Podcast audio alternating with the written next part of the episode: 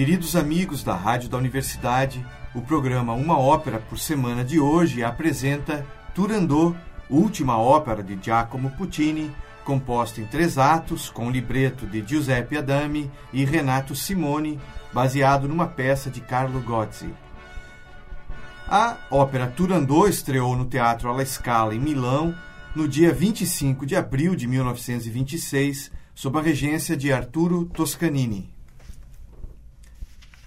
Na China antiga, numa praça de Pequim, o povo aguarda a execução do príncipe da Pérsia, o último a tentar conquistar a fria e distante princesa Turandot. Para o conseguir, há que ultrapassar uma prova que consiste na resolução de três enigmas. Na confusão, um velho, Timur, cai ao chão e é ajudado por uma jovem escrava Liu. Calaf ajuda-o e reconhece nele o seu pai, o rei tártaro deposto. Liu está secretamente apaixonada por Calaf. A execução do príncipe da Pérsia consuma-se e Calaf fica encantado com a beleza de Turandot e, contrariando os conselhos de Timur e de Liu e dos três ministros imperiais Ping, Pang e Pong, decide tocar o gongo, anunciando a intenção de se sujeitar à prova. Turandot surge altiva e diz que a sua castidade e crueldade se destinam a vingar o sofrimento de uma antiga princesa. Mas Calaf soluciona os três enigmas e Turandot, desesperada, pede que a libertem da sua obrigação. Calaf diz-lhe que, se ela descobrir o seu nome até o amanhecer, ele morrerá. Ninguém dorme em Pequim e Turandot tenta desesperadamente saber o nome. Liu diz-lhe que só ela o sabe, mas não o dirá. Turandot pergunta de onde lhe vem tanta força. E Liu diz-lhe que é do amor que tem por Calaf. Liu apunhala-se mortalmente, impressionando todos. Calaf beija Turandot e revela-lhe o seu nome. Perante a população e o imperador, Turandot anuncia que sabe o nome do estrangeiro. Seu nome é Amor. Abraçam-se e acabam felizes. Meu nome é Juliano Dupont, me acompanha Gabriel Saikoski. Tudo bem, Juliano? Na mesa de áudio, Luiz Fogassi. Muita gente acha que esse final feliz, Gabriel, é um pouco assim, não é nem súbito, meio mal preparado, né, dramaturgicamente, um pouco assim de supetão e mal construído. Digamos que até a própria maldade da Turandot seria assim é, muito uh, não só maniqueísta, muito quase caricatural, né? Eu acho que funciona bem como alegoria. Eu fiquei muito impressionado com a música do Puccini pelo tempo todo, pela pela força dramatúrgica que ele tem e pela habilidade musical que ele tem de construir dramaturgicamente, né? Eu vejo muito, muita gente se é, rejeita, acha que é um melodismo fácil uh, ou exagerado. Eu, eu abraço esse exotismo, porque existe um exotismo, né? Um exotismo mesmo, não tem outra palavra, não sei se exotismo, na peça ela funciona como alegoria, ela é uma busca de um outro, né? Também assim, ela poderia ser em qualquer lugar, isso eu concordo. Essa crítica eu abraço fácil. Ok, poderia ser em qualquer outro lugar, poderia ser num reino, eh, numa Até corte a, europeia. No, na, na, obra do Carlo Gozzi é na Pérsia, né? É na Pérsia. Você passa sim. na Pérsia. Sim. E teve uma modificação no meio do caminho também, que foi a adaptação do Schiller. Fez a adaptação de Turandot e sobre o final, primeiro, eu, eu gostaria de falar porque uh, a, a, obra, a obra estreou em 26, 1926. E Puccini morreu em 24, no final de 24. Ele deixou a obra inacabada. Ele, ele compôs até o suicídio de, de Liu. Liu. A, a, a escrava do, que era apaixonada, que, que não sucumbe de, frente à tortura. E, dali para frente quem compôs foi Franco Alfano. Então esse final é muito questionado.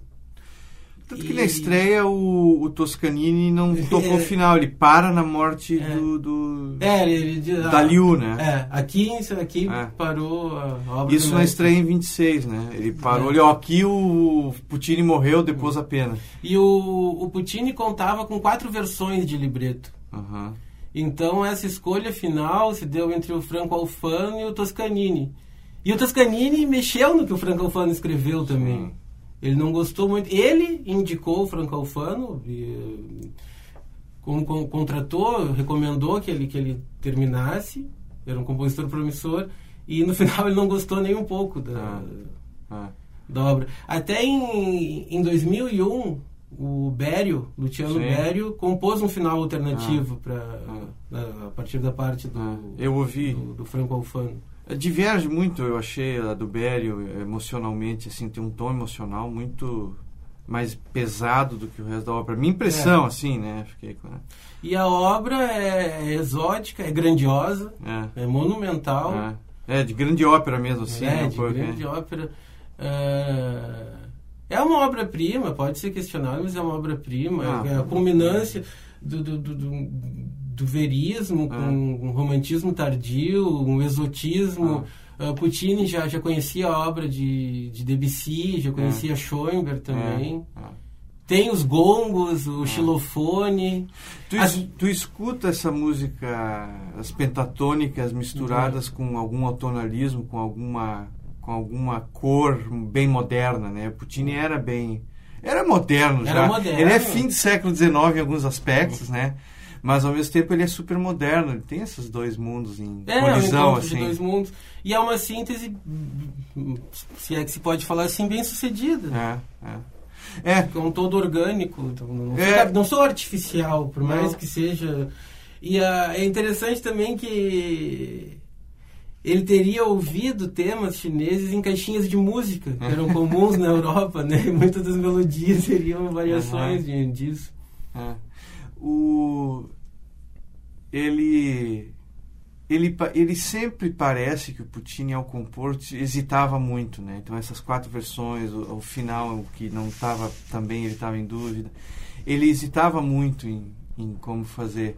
Agora é, uma coisa que eu pensei foi o seguinte: a própria personagem da Liu ah, mas não só da Liu, tem, tem vários momentos assim, não só o Nessun Dorma, momento em que entra o, o imperador da- na Praça Celestial lá. Autumn, né? É, em que o alto entra. Ah, momentos da Liu. O- A mais, a mais, a menos melodiosa é a Turandot porque ela é dura, muito, muito rígida, muito fria. Tu tem um contraste entre, eh, a- por exemplo, a delicadeza da Liu e, o, e a dureza da Turandot. Sim, sim. sim, sim, sim. Como também é como se fosse um conflito não só dramatúrgico, mas também um conflito musical. É, Ah. encenado. Sim. Como se ele encenasse um conflito musical entre um melodismo, a herança verdiana, a herança verista, Claro, a herança canto, do, do né? bel canto, a herança do, do- do melodismo italiano, da tradição, e o contraste com as radicalidades do século XX que já estavam postas ali, né? Não, não tanto, não, não tanto, não Stravinsky, eu não diria isso, mas a do Chamber sim, porque o Stravinsky não, o Stravinsky não é problemático nesse sentido, mas a partir do Chamber e de algumas outras, eh, mesmo ver toda a escola ali, Nova Escola de Viena e tal, é como se tu tivesse esse contraste encenado também. A ópera, tu pode enxergar em Turandot Claro, um discurso essas musical, tensões, essas tensões musicais. É, exato. É essa comparação é mesmo, né? O amor romântico, Ah. dedicado, abnegado da Liu, né? Melodioso da Ah. Liu e, o, e a Ah. frieza de Turandot. Ah. Não, e a frieza do- de Turandot, ela, ela não, não tem como tu assistir a ópera, porque tu, a ópera te pega é, rápido, não tem Sim. dificuldade, ela é emocional. Mas a frieza de Turandot, ela é sim um pouco, ela é esquemática, mas funciona na alegoria, funciona na narrativa. O que tu pode debater, sim, é essa conversão ao amor É. tão assim. É ela que carrega uma dor ancestral, né? De um Ah. estupro e assassinato Ah. de, uma, de uma antepassada. Ah, E, e tá numa situação que ela tem que dar continuidade a uma dinastia. Por isso tem que se casar com alguém, não Isso. pode permanecer. Né, ela ela vida. tem que seguir ela tem que seguir a linhagem, o pai dela, É. o imperador, diz isso, mas ao mesmo tempo todo o reino se submete aos caprichos da princesa, né? Sim. Ela tem um poder estranho, ao mesmo tempo ela está presa, ela é escrava dessas tradições, mas essas tradições também lhe dão um poder também absoluto em que todo mundo se submete aos seus caprichos, né? Então tem essas, esses conflitos, essas contradições. A ópera é boa para para se debater hoje, né? Nesse sentido, em, com, em que se fala, né? Digamos do, da, do, do lugar da mulher, da libertação do patriarcado, da libertação É. da mulher, ela, ela se presta, né? Sim, ela, carrega- ela carrega, exa- exato, ela carrega uma dor ancestral. É. O...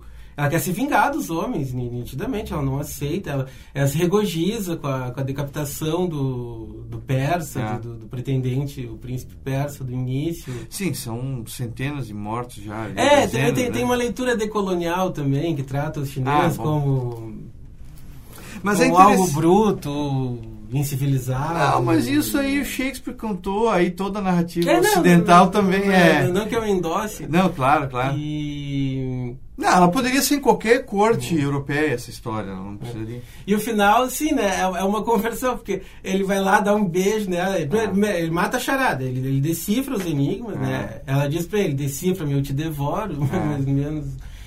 E, e é até interessante, né? Os três enigmas. É, acho que vale a pena a gente mencionar. Ela, per- ela pergunta primeiro, né?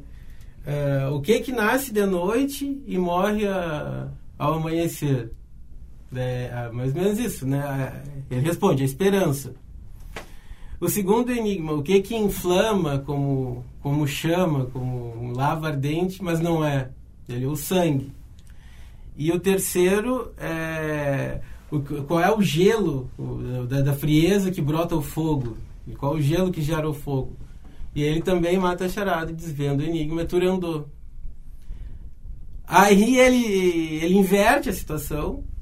O, o Calaf fala para ela o seguinte: olha, tu tem uma noite, tu não quer casar comigo, não, aceito também essa situação, quero que, tu de bom grado Uhum. ceda a, a, a mim, e ao nosso matrimônio.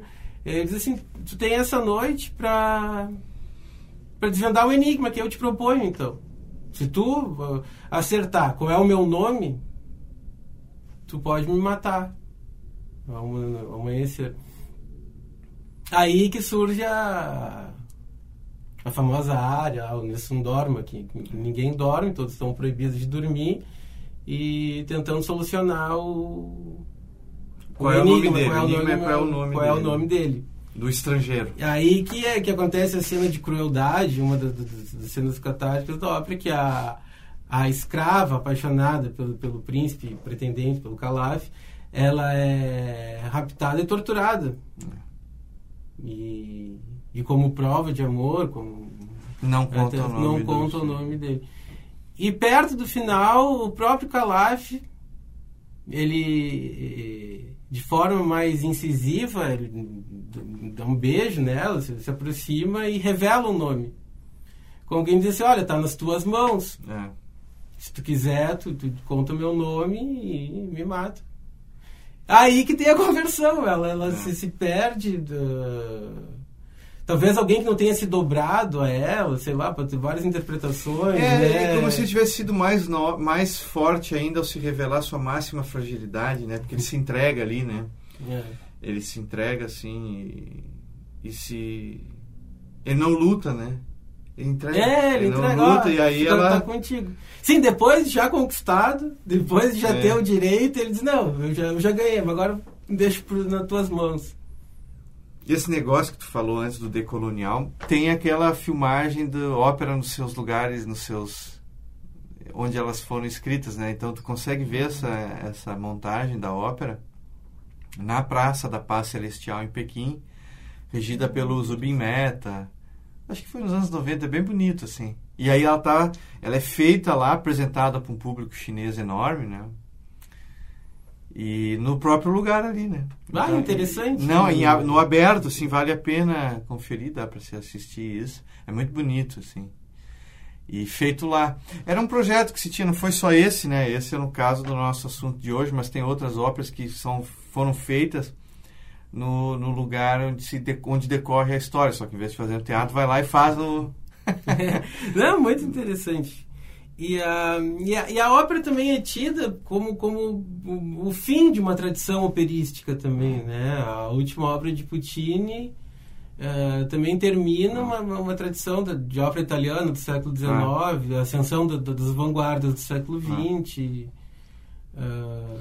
Foi 20 anos depois do Madame Butterfly, que também era no Oriente, é. e o Puccini, como a gente falou, é, é, o fim dessa era, mas ele é, as, sim, sim, já o seu tempo converge nele de uma maneira, ele mantém é, sobretudo em Turandot, né? É. Mais mais ah. que na, na, nas óperas pregressas.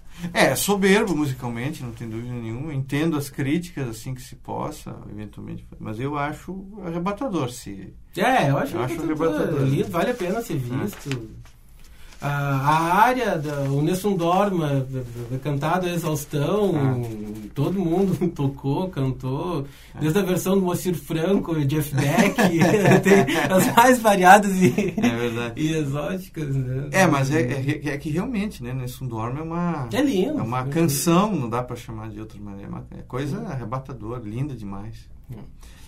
Vamos lá? Vamos nessa. Então tá.